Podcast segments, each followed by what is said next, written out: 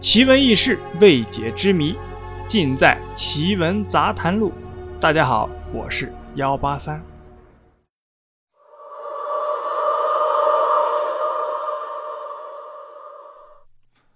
今天我们就来讲几件灵异事件。第一件是离魂。事情是这样的，我大姨呢家住在农村，她的小儿子也就是我的表哥。小时候常常和大姨一起去地里干活，大人劳动，他就在地边上的树下边玩。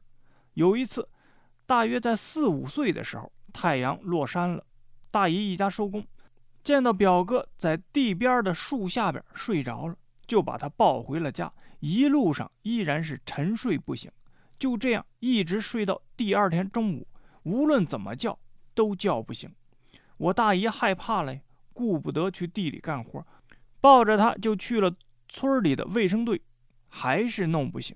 于是就找了一个村里的老人。老人呢，让我大姨啊点了根香。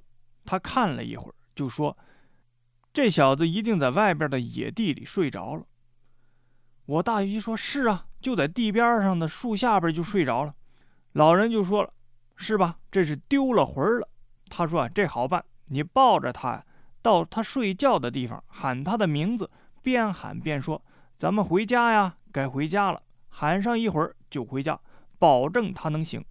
我大姨急急忙忙就抱着他到了他睡觉的地方，按照老人说的方法喊了一会儿。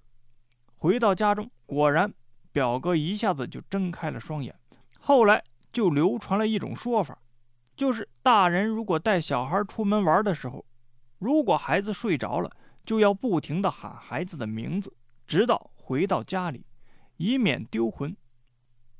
第二件事是魅影，就是我母亲小的时候啊，躺在自家的老屋里和外婆玩，一抬头看到南墙的最上边，就是南墙和房顶交接处，有一个老头，大约有一米来高，身穿旧社会的地主服，手里牵着一个小孩快步的从东向西走去，走到最西边的时候就不见了。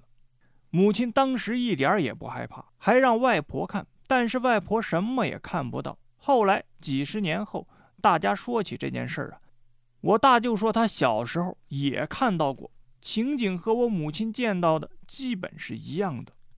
如今老房已经拆了，这究竟是怎么回事大家都不知道。但是母亲说起这件事儿的时候啊，还是记忆犹新的。事件三：白花。我小姑的婆婆家在一个比较穷的山区。前几年，她丈夫的侄子一大早就说：“奶奶，咱家的白花开了。”但家里的树根本就不可能开白花，因为家里的是石榴树和枣树，大家也没有看到任何的花开。过了几个小时。一个远方亲戚来送信，说某某某死了，死亡的时间正是那孩子说白花开放的时间。事件四：前几年我去北京的卧佛寺，就是十方普觉寺，一进门的地方有一个小小的过山殿。这个卧佛寺我去了很多次，对此处是十分的清楚。我知道这小殿里供奉的是哼哈二将。可是那一次，我一辈子也忘不了。我刚一进店，立刻就吓得跳了出来，心砰砰跳。和我同去的人问我怎么了，我说不知道，好像是看到了什么可怕的事情，但到底是什么，不知道。我壮着胆子再次进入，看到了，依然是我非常熟悉的哼哈二将。刚才入店的恐怖感觉一点儿也没有了。有人说。可能我刚才入店的时候，哼哈二将的真身恰好来到此处，吓到我了。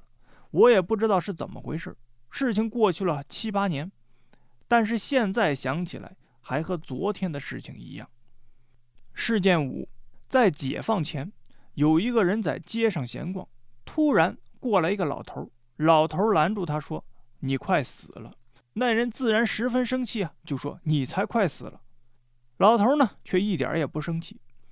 你不信我的话，你就回家量量，你家的炕是棺材形状的，一头长是多少多少尺，一头窄是多少多少尺。我在这里等着你。那人听了，将信将疑，跑回家一量，果然如此，分毫不差。他脸色惨白的去找老头，老头让他把炕啊毁了，重新砌一个。那个人就照办了，一直到八十年代才死去。事件六，前几年在石家庄的北马路上发生了一件车祸。有人说，事件其实是这样的：早上上班的时间，车轮滚滚，一个人骑着自行车，突然发现地上有百元大钞，立刻停车下去捡，突然发现那钱变成了冥币，他惊出了一身的冷汗。惊慌的骑车就走了，没走多远，就听到身后的一声刹车声，另一个骑自行车的人倒在了车轮下，手里正握着那个冥币。后来有人对他说：“啊，那是鬼在招人。”第一次鬼认错了人，于是就让那人民币显了真身，让他逃生了。第二次正好是鬼要招的人，后来想想也是，上班的这么多人。为什么别人看不到那一百块钱呢？事件七，我爷爷生病的时候啊，每天我父亲、我姑姑都要去医院照顾、送饭。去医院要经过一个大大的水坑，据说啊，每年那个水坑都要淹死许多的人。有一次，我父亲在医院陪着爷爷，我姑姑负责从家里送饭。